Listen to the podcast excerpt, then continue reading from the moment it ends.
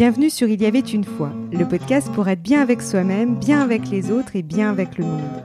Je suis Sophie et j'accompagne les personnes qui souhaitent apporter du changement pour une vie plus épanouissante sans le reporter à plus tard. Chaque jeudi, je partage avec vous des réflexions, des conseils et des interviews d'auteurs, de thérapeutes, de coachs autour de thématiques destinées à mieux vous connaître, mieux vous comprendre et vous reconnecter à vous-même.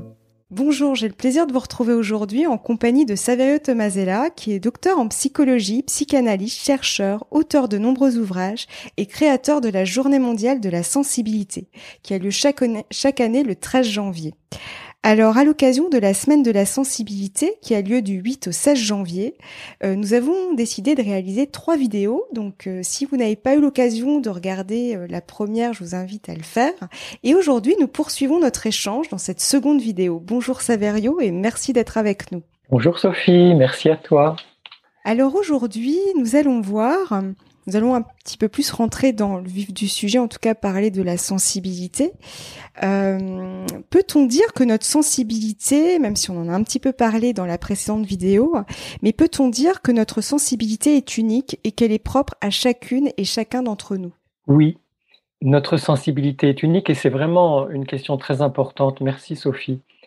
Notre sensibilité est unique, elle est propre à chacune et à chacun depuis notre conception la façon dont nous avons été conçus par notre père et notre mère, elle est unique, y compris si c'est une fécondation assistée médicalement. Cette fécondation est unique, la rencontre de nos parents est unique. Et même si on a des frères et des sœurs, le moment où nous avons été conçus est différent. Les énergies sont différentes, les, dispositions, le contexte, tout fait que pour nos parents et pour nous donc qui arrivons, c'est différent. Les, mères, les mamans qui ont plusieurs grossesses le disent bien, chaque grossesse est différente. Donc l'enfant qui se développe dans cette grossesse-là, dans ce moment-là de, la vie de sa mère et de ses parents, euh, il va être de toute façon différent, même avec les mêmes parents, il va être de toute façon différent de ses frères et sœurs. Après, dans l'éducation de cet enfant-là, même avec des parents identiques à ses frères et sœurs, il ne va pas euh, vivre les choses de la même façon, ou elle ne va pas vivre les choses de la même façon que ses frères et sœurs. Donc tout ça fait que de toute façon, dès l'origine, nous sommes différents les unes et les autres, et que nous sommes singuliers et singuliers. En plus de nos parents, il y a bien sûr les grands-parents, les oncles et les tantes, les cousins et les cousines, et là je ne parle que de la famille, où chacune et chacun de nous, nous avons des relations singulières avec ces personnes-là, qui sont des personnes singulières, qui ont le même type d'histoire complexe. Donc vous imaginez rien que ça, ça fait que nous sommes euh, inégalables, inimitables et complètement uniques. C'est-à-dire que ce que je dis, je suis le seul à pouvoir le dire comme ça. Ce que tu dis, Sophie, tu es la seule à pouvoir le dire comme ça. Ce que nous sommes, nous sommes les seuls à pouvoir le vivre comme ça. Après, évidemment, il y a euh, la façon dont nous sommes façonnés, parfois conditionnés, ou en tout cas préparés à la vie par nos communautés, qui sont des communautés parfois religieuses, qui sont ou politiques ou syndicales ou des communautés euh, de loisirs, mais bien sûr l'école, le collège, le lycée, l'université, le quartier dans lequel on habite, la ville, etc. Euh, les informations qu'on reçoit sur Internet, à la télévision, sur les réseaux sociaux, etc. Les langues qu'on apprend, les voyages que l'on fait. Et à chaque fois, c'est par notre sensibilité et uniquement par notre sensibilité que nous pouvons appréhender le réel de ce que nous vivons. Le réel de ce que nous vivons à l'intérieur de nous y compris dans notre façon de digérer. C'est très important pour les enfants, hein, ça. La façon de digérer, de dormir, de se réveiller, euh, d'avoir de l'énergie, de pouvoir euh, courir, marcher, parler, etc., euh, entrer en, relation avec les autres, répondre aux questions de la maîtresse ou du maître, etc. Tout ça, l'enfant, l'adulte aussi, bien sûr, hein, mais l'enfant en a une perception très claire à l'intérieur de lui-même. Et c'est comme ça qu'il constitue ses repères sensibles et ce sont seulement sur ces repères sensibles que nous pouvons développer notre intelligence. Et ça, c'est quelque chose d'absolument fondamental que j'ai découvert dans ces plus de 20 ans de recherche. C'est que, contrairement à ce que le platonisme et le néoplatonisme ont laissé entendre, parce que peut-être aussi qu'on a mal compris Socrate et Platon, enfin surtout Socrate d'ailleurs, mais contrairement à une certaine tendance académique, euh, le corps et l'âme ne sont pas séparés.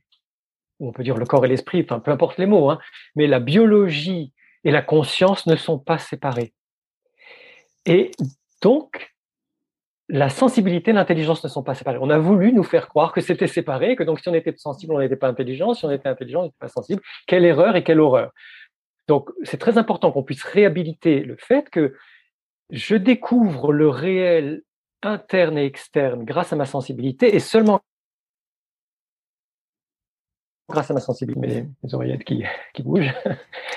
Et à partir de ces repères sensibles, de ces observations sensibles, de cette mémoire sensible, je vais pouvoir développer, nourrir, intensifier mon intelligence. Et ça, c'est vraiment fondamental de s'en rendre compte.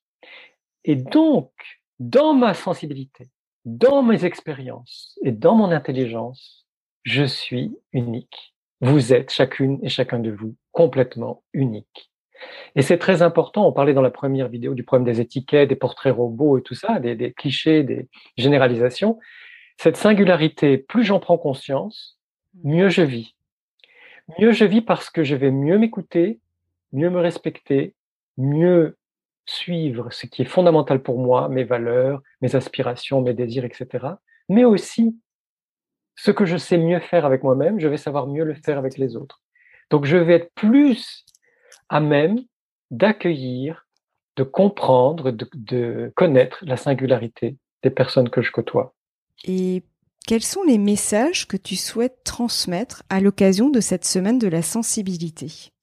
Une fois que nous sommes convaincus de cette singularité de chaque personne, de chaque être humain, et donc de chaque sensibilité, puisque tout ça est lié, chaque sensibilité est sensible, c'est tout de même important de savoir que d'après les recherches actuelles, c'est-à-dire de ces 20 dernières années, et c'est important aussi de répéter que la science évolue sans cesse, hein, c'est-à-dire que ce que je dis aujourd'hui, ce sera peut-être euh, ce sera sûrement complété, complexifié dans les mois et les années à venir, et peut-être, on ne sait pas, hein, il, y a, aussi des, des affirmations hein, dans la science qui font qu'on découvre que ce qu'on ce qu'on avait dit quelques années plus tôt n'est plus aussi vrai ou n'est plus du tout vrai. Enfin, aujourd'hui, l'état de la science nous permet de dire que en respectant cette singularité de la, de la sensibilité de chacun, il y a cinq grandes caractéristiques des personnes dont la sensibilité est élevée, des personnes hautement sensibles. La première, qui est la définition scientifique, il s'agit d'un traitement sensoriel approfondi des informations. Hein, le mot sensoriel est important, aussi important que approfondi. La personne hautement sensible, donc il y a 31% de personnes hautement sensibles dans le monde, d'après les études de 2018, là encore ça peut bouger. Alors j'ai vu circuler des personnes, des, des, informations sur les réseaux sociaux qui disaient 20 à 30 Oui, c'est bien de donner une tranche parce que de toute façon, il n'y a que deux études qui ont été faites dans des pays anglo-saxons. Donc, euh, ces études disent 30, 31 On ne sait pas exactement. Donc, moi, je préfère dire 30 parce que j'ai vraiment l'impression depuis une vingtaine d'années que je rencontre beaucoup, beaucoup de personnes hautement sensibles et que ça représente à peu près un tiers de la population. Mais bon, on n'est jamais sûr. Quoi qu'il en soit, il y a un très grand nombre de personnes, aux, alentours de 30% de personnes hautement sensibles, et leurs caractéristiques, on va, on va dire, euh, euh, biologiques, nerveuses, cérébrales, parce que tout ça c'est lié, c'est un traitement sensoriel approfondi des informations. Et ça peut se manifester par un grand sens du détail, une très grande observation, euh, être méticuleux, euh, prendre le temps avant de décider, une certaine forme de prudence, etc. Donc ça, c'est la première caractéristique. Elle débouche sur la deuxième caractéristique, qui, elle, est très familière des personnes hautement sensibles, c'est l'hyperstimulation. Quand on va dans un centre commercial, on a beau adorer le faire du shopping ou être avec ses copines ou ses copains ou sa famille, je sais pas. Au bout d'un moment, même si on était très très content ou content de sortir faire euh, euh, cette euh, promenade ou ce, ce, shopping, on sature. C'est trop. C'est pareil quand on va dans une foule ou même quand on va à l'opéra, voir un, un, opéra ou un ballet, un anniversaire, une fête de famille, etc. On peut être super content ou content d'y aller, mais on va être hyper stimulé au bout d'un moment et on va se sentir saturé. Ça peut être comme ça au travail mmh. aussi, euh, après une longue réunion, etc. Cette saturation, elle est le signe du traitement sensoriel approfondi des informations qui font que les personnes hautement sensibles se disent mmh. sans filtre.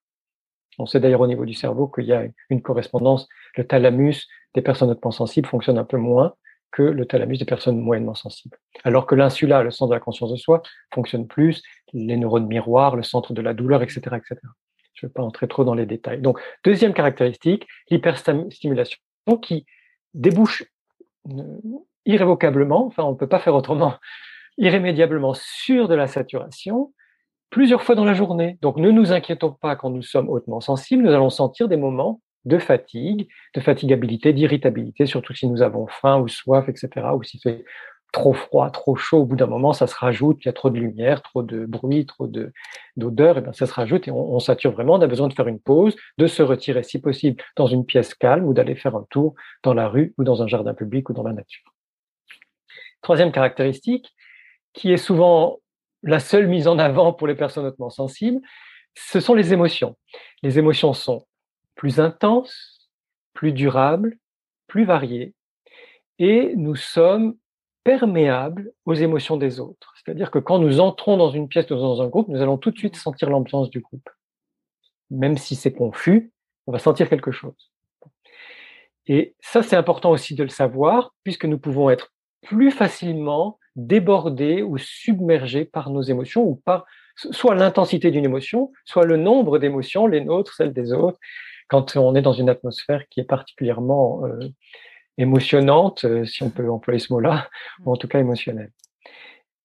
Voilà. Alors, quatrième caractéristique, le sens des nuances. On parlait de nuances tout à l'heure, mm. de palette. Hein, le sens des nuances, la finesse de l'observation et le goût pour les subtilités, en tout cas la perception des subtilités, est très nette chez les personnes hautement sensibles, ce qui font qu'elles sont euh, attentives au langage implicite, qui est en grande partie le langage non verbal, les regards, les mimiques, les grimaces, l'intonation des voix, les postures, les gestes, etc. Et souvent, la personne hautement sensible va repérer des décalages entre le discours et le langage non verbal. Et comme bien sûr le langage non verbal est le langage réel, le langage de la vérité, on, va se poser des questions en disant mais pourquoi elle m'a dit ça avec telle intonation ou pourquoi il, il a fait ça avec ce regard ou ce geste, etc. Et on a bien raison de se poser des questions, sauf que parfois on s'en pose trop de questions, on se met à douter, etc. Donc là, on voit dans un accompagnement de coaching ou de thérapie comment faire en sorte de mieux vivre sa sensibilité, que ce soit par rapport aux émotions, aux sensations, mais aussi à ce langage non verbal, pour ne pas trop interpréter non plus, parce qu'on risque de, se tromper, puis on n'en finit pas. Ces quatre premières grandes caractéristiques des personnes hautement sensibles, alors chacune et chacun le vit dans sa singularité, on est d'accord. Hein. Elles ont été mises en évidence par Hélène Aron, Arthur Aron, son mari, euh, et l'équipe de chercheurs américains qui travaillent avec eux. La cinquième caractéristique a été mise en évidence par deux personnes. Donc, l'une est américaine, c'est Thomas Boyce, un pédiatre qui s'est beaucoup, enfin, qui a consacré sa carrière, ses 40 ans de carrière, à chercher sur les enfants qu'il appelle orchidées et qu'il appelle particulièrement sensibles. Vous voyez, même aux États-Unis, il n'y a pas forcément une unité de langage autour des personnes hautement sensibles. Hein. Il y en a qui disent autrement. Thomas Boyce a toujours dit enfants particulièrement sensibles ou personnes particulièrement sensibles. Il préfère le dire comme ça et je comprends. C'est une façon très jolie de le dire aussi. Et un chercheur britannique s'appelle euh, Michael Plus, qui est biologiste euh, et psychologue du développement, ont mis en évidence une caractéristique absolument fondamentale et merveilleuse qui s'appelle la sensibilité avantageuse ou susceptibilité différentielle dans un terme un peu plus scientifique. Qu'est-ce que ça veut dire? Ça veut dire qu'une personne très sensible, euh, hautement sensible, qui grandit ou qui évolue dans un, un environnement de stress ou de misère ou de violence ou d'humiliation ou de difficultés répétées, cette personne va être plus malade, plus longtemps malade, se blessera plus facilement, euh, sera à l'école euh, ou, au travail plus facilement le bouc émissaire des autres et aura de moins bonnes relations. Ces maladies dureront plus longtemps. Alors que la même personne, que ce soit un enfant ou un adulte, qui passe dans un environnement bienveillant, respectueux, soutenant, euh, capable de l'accueillir, de l'écouter, de, de, le respecter tel qu'il est ou tel qu'elle est, cette même personne va être en meilleure santé, de meilleure humeur, mieux réussir à l'école ou dans son travail, euh, avoir de meilleures relations sociales et, c'est ça la sensibilité avantageuse aussi, mieux profiter de toutes les merveilles de la vie, de tous les bons côtés de la vie, se, se rappeler, se souvenir, partager tout ce qui va bien dans la vie. Donc cette caractéristique-là, la cinquième, elle est absolument fondamentale parce que nous, personnes hautement sensibles, et ça peut parler aussi à des personnes sensibles qui se disent mais je vais en profiter moi aussi, nous avons intérêt à créer pour nous-mêmes et pour nos proches des environnements porteurs, bienveillants, soutenants, respectueux, etc., etc. Mmh. Comme quoi la, la bienveillance, c'est ça paraît logique, mais c'est vrai que on a tendance à l'oublier. C'est vraiment vraiment important la bienveillance et je pense aussi la bienveillance qu'on peut s'accorder à soi-même parce que en fait c'est pareil. On a beaucoup ce regard jugeant, critique envers soi-même aussi. Et euh, quand on change un peu notre manière d'être et on a un regard beaucoup plus doux et bienveillant à son égard, ça va aussi se d'ailleurs se, se, se, se j'allais dire se reproduire à l'extérieur puisque l'extérieur n'est que le reflet de notre intériorité. Ben justement, euh, on voit aussi que bizarrement les choses sont beaucoup plus fluides aussi pour nous quand on a un regard beaucoup plus doux à son égard. Donc c'est important. Euh, ouais, oui. Oui, c'est très important de développer la douceur. Je crois que ça fait partie de cet environnement favorable que nous pouvons créer pour nous-mêmes et en nous-mêmes. Hein, on parlait tout à l'heure de sensibilité interne et sensibilité externe. Créons pour nous-mêmes d'abord des environnements favorables à l'intérieur de nous-mêmes et à l'intérieur de nos appartements ou de nos maisons, euh, avec beaucoup de douceur, d'écoute, de patience, de temps, prendre le temps euh, et de, comme tu le disais tout à l'heure, de fluidité. Oui de flexibilité, de, de, s'ajuster au mouvement de la vie tel qu'il est au jour le jour, et d'être dans cette, euh, je crois, dans cette intelligence-là, cette intelligence mmh. sensible qui nous permet de justement de nous ajuster. Et dernière chose très importante sur la sensibilité avantageuse ou la susceptibilité différentielle, ça fait du point de vue scientifique, mais aussi du point de vue clinique et expérimental, ça fait que la personne hautement sensible n'est pas résiliente. Et c'est important de le répéter parce que en fait, c'est bien. Mm. C'est bien de ne pas être résilient. Et pour plusieurs raisons. Ça veut dire qu'une personne qui a vécu un traumatisme, si elle est hautement sensible, elle a besoin d'un environnement d'autant plus porteur, compréhensif, bienveillant, plein de sollicitude et d'indulgence et de compréhension pour pouvoir sortir de son traumatisme. Et elle va, bien sûr, sortir de son traumatisme, et peut-être mieux qu'une personne qui n'aurait pas bénéficié d'un tel environnement. Ce qui veut dire que si on parle de résilience, il y a des personnes qui aiment ce mot-là, et pourquoi pas, il n'y a pas de problème. Hein. Si on parle de résilience, elle ne peut être que collective, elle ne peut être que commune, c'est-à-dire favorisée par le, contexte, l'environnement humain euh, autour de nous. Euh, en fait, on n'est jamais seul bien sûr que dans sa façon de se vivre soi-même, on peut avoir des grands moments de solitude, hein, quand on est dans la détresse, quand on est dans le, la difficulté relationnelle, quand on est dans l'épreuve, le, deuil, etc. On, va sentir une immense solitude. Mais dans la réalité de ce que l'on peut vivre, euh, en fait, il y a aussi les autres, mm. qui nous soutiennent ou pas d'ailleurs. Et raison de plus pour redire que la bienveillance, la sollicitude, la compassion sont absolument fondamentales entre nous humains, sont, essentielles, et que c'est important que nous développions des communautés humaines et des relations qui développent, qui permettent d'intensifier et de, vivre concrètement la solidarité, la bienveillance, l'aide. La, tout à fait. La présence à l'autre, l'écoute et le, soutien. Et c'est pour ça que je compléterai juste sur le fait d'apporter de, la bienveillance à soi, parce qu'effectivement, souvent, on, a du mal à envisager justement cette solidarité extérieure, parce qu'en fait, c'est comme si on n'était pas assez solidaire avec soi-même en quelque sorte. Et c'est pour ça que c'est vraiment important toujours de, voilà, de, de mais effectivement, c'est un très beau message en tout cas que je partage totalement. Oui, commençons par nous-mêmes. Voilà, commençons à être doux, bienveillants et, et plein d'amour, en tout cas plein de sollicitude pour nous-mêmes. Et c'est vrai que ça nous aidera à l'être avec les autres.